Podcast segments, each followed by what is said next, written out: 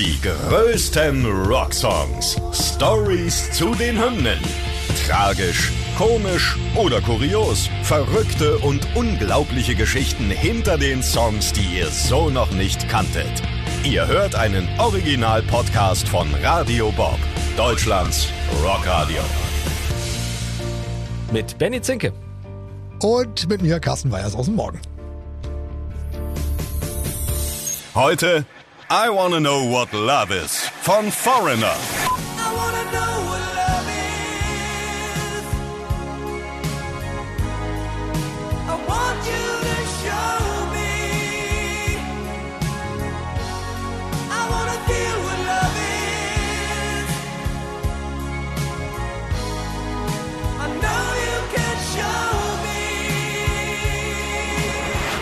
Carsten, ich äh, wundere dich nicht, ich habe hier ein bisschen Kerzen mitgebracht. Ja, wir machen uns heute mal wirklich romantisch, wir zwei, denn es ist auch wirklich ein absolut romantischer Song, um den wir uns da heute kümmern. Das müssen wir wirklich sagen. Also es, es wird heute, das Herz äh, wird pochen, es gibt Emotionen, aber der Reihe nach. Ich beruhige mich erstmal wieder.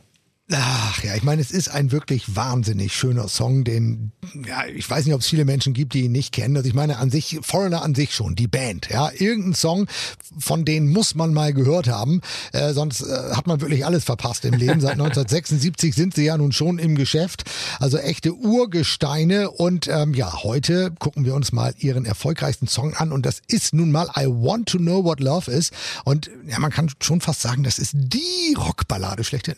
Ja, die Powerballade. Und bei Balladen und Rock, da scheiden sich ja die Geister. Äh, Wir wollen aber heute mal so ein bisschen dem Song auf den Grund gehen. Wo kommt er eigentlich her? Wie ist er entstanden? Hat er nicht vielleicht doch mehr als nur ein bisschen Herzschmerz? Steckt da nicht doch eine persönliche Geschichte hinter? Und neben Jukebox Hero und Cold as Ice ist es ja der Welthit von Foreigner. In Amerika sind sie ja schon zu Beginn ihrer Karriere in die erste Liga des Mainstream-Rock durchgebrochen, muss man sagen. In Deutschland hat es ein bisschen gedauert. Da kam der Durchbruch ein bisschen später und zwar mit dem Album Four. Ja, also Nummer vier, wie der Name schon sagt. Und äh, danach ging es dann aber richtig los, denn das Nachfolgealbum war dann Agent Provocateur. Und damit haben sie es dann auch hier bei uns in Deutschland auf Platz eins geschafft. Und daran hatte halt nun mal die Single I Want to Know What Love Is ja einen riesigen Anteil. Ja, die Nummer ist als erstes ausgekoppelt worden und gleich ab, ganz nach oben in den Charts. Zurecht. Genau, die Idee zum Song hatte der Gitarrist Mick Jones, als er, wie das halt uns allen mal so geht, um 4 Uhr morgens in seinem kleinen Musikzimmer in seinem Haus in London saß und sich ein paar Gläschen gönnte. Und da kommen ja oft, ne, auf dem Klo oder beim Glas, da kommen ja die besten Ideen, wissen wir. Und genau da sind ihm die Titelzeile und die Akkorde eingefallen. Well, I Want to Know What Love Is was something that it started off as more of a, um, on a personal level. I guess I'd been through a lot of relationships that, you know, eventually had failed and uh, still searching for something that would really um, last, you know, endure.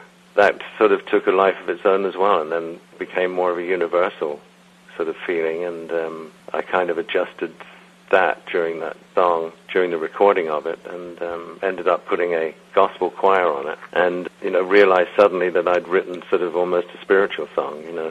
Tja, Mick Jones ähm, hat ein sehr persönliches Lied geschrieben, wie er uns da gerade verraten hat.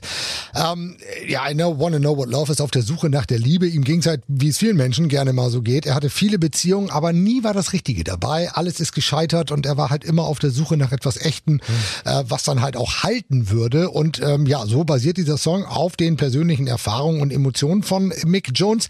Und äh, dadurch, sagt er, hat dieser Song auch so ein bisschen was Spirituelles, äh, hat er eben am Ende nochmal angesprochen. Und ähm, dann gibt es ja auch den Gospelchor, der da drin vorkommt. Und das unterstreicht das Ganze noch so ein bisschen. Den wollen wir nochmal hören. Ne? Achtung, jetzt bitte festhalten, anschnallen, Herzschmerz. Hier. Inside.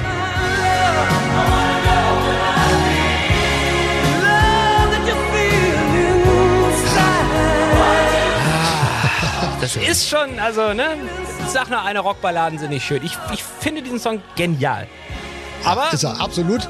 Ja. Die Fans waren aber skeptisch am Anfang. Ne? Da denen ging es nicht spontan so wie uns jetzt, sondern die haben am Anfang gedacht, vor allem die, ne, die Langjährigen, oh, boah, jetzt mit so einer weichgespülten Musik in Anführungszeichen, ist das wohl das Richtige für die Band? Ja. Ja, und äh, es ist ja so, dass äh, Sänger Lou Graham angeblich anfangs von der Idee, eine Ballade zu veröffentlichen, weniger begeistert gewesen sein soll. Also das heißt es ja immer wieder. Ne? Irgendjemand muss man ja die Schuld in die Schuhe schieben. In dem Fall waren es dann die Fans, die gesagt haben, ja, Lou Graham findet das ja selber total scheiße. Ist aber totaler Quatsch, denn sie hatten ja zu diesem Zeitpunkt längst schon eine sehr, sehr erfolgreiche Ballade, nämlich Waiting for a Girl Like You ist 81 ja. erschienen und ähm, damals auch gut die Pole Position der US-Charts äh, knapp verpasst, aber trotzdem sehr, sehr erfolgreich. Also es war schon längst eine Ballade ein paar Jahre vorher da. Ja, und äh, Rockballaden sind ja ganz wichtig. Also die haben eine ganz wichtige Funktion. Das hat Rudolf Schenker von den Scorpions eh uns hier mal erklärt und mhm. hat gesagt, so eine Rockballade ist der Moment, in dem so der Rockfan so voll aus sich rauskommen kann und halt mal so ganz seine weiche Seite zeigen kann. Und deshalb sind halt Rockballaden ja mitunter sehr, sehr erfolgreich, wenn sie gut gemacht sind, was hier der Fall ist. Und äh, auch das Musikvideo zum Song, ähm, ja, ist rauf und runter gelaufen bei MTV, hat damals eine wahnsinnig wichtige Rolle gespielt in den 80ern. Ohne MTV ging gar nichts. Ja. Und äh, das hat natürlich auch nochmal den Erfolg so ein bisschen angeschoben. Genau, es lief rauf und runter, die Hymne, es wurde die Hymne unter den Rockballaden.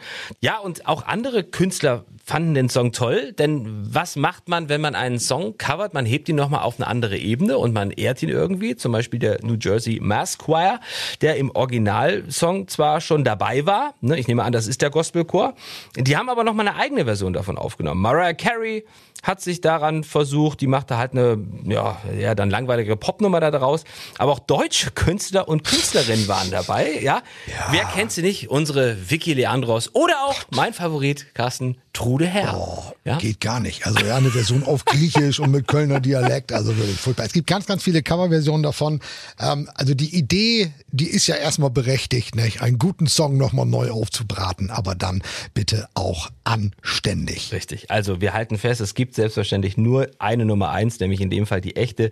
Das Original, das ist natürlich die von Foreigner. Und ja, man muss ja sagen, ne, es ist schon ein bisschen Schmusefaktor, Gospelgesang dabei, aber es ist auch der erfolgreichste und größte Hit der Rockband. Ich glaube, kein Foreigner-Fan geht auf ein Konzert und würde da den Saal verlassen, sondern alle warten wieder auf diesen Song, dass er auch gespielt wird. Wochenlang Positionen an den äh, Spitzenplätzen in den Charts und ja dann doch irgendwie auch, wir haben es am Anfang gesagt, mehr als nur eine Schnulze, schon auch ein bisschen tiefgründiger der Text. Ja, ich meine, Texte können sie. Ne? Mick Jones und Lou Graham sind ja auch aufgenommen worden in die Songwriters Hall of Fame. Also da äh, verstehen sie definitiv was von ihrem äh, Geschäft. Und äh, ja, so entsteht dann richtig guter Song. Ja, also wir halten fest, wir sind äh, Fans äh, von Foreigner, wir sind Fans dieses Songs. Klasse auf jeden Fall für die Ewigkeit bestimmt. Werden wir auch wieder so ne, in 60, 70 Jahren, wenn wir schon lange nicht mehr auf dieser Erde wandeln, dann wird äh, Foreigner, I Want to Know What Love is bestimmt noch bei Radio Bob äh, laufen und die Rockfans werden mit Sicherheit noch das eine oder andere Tränchen vergießen, ein Feuerzeug in die Luft halten und sich fragen, was ist denn nun mit dieser Liebe? I Want to Know What Love is, Carsten. Konnten wir das jetzt beantworten? Wissen wir jetzt, was Liebe ist? Nee, wir werden auf der Suche bleiben. Gibt's noch mal das Feuerzeug? komm, ich mach noch mal ein paar Kerzen an ah, und komm, äh, ach, komm, zum Schluss, noch mal an. Zum Schluss einmal noch hier, komm.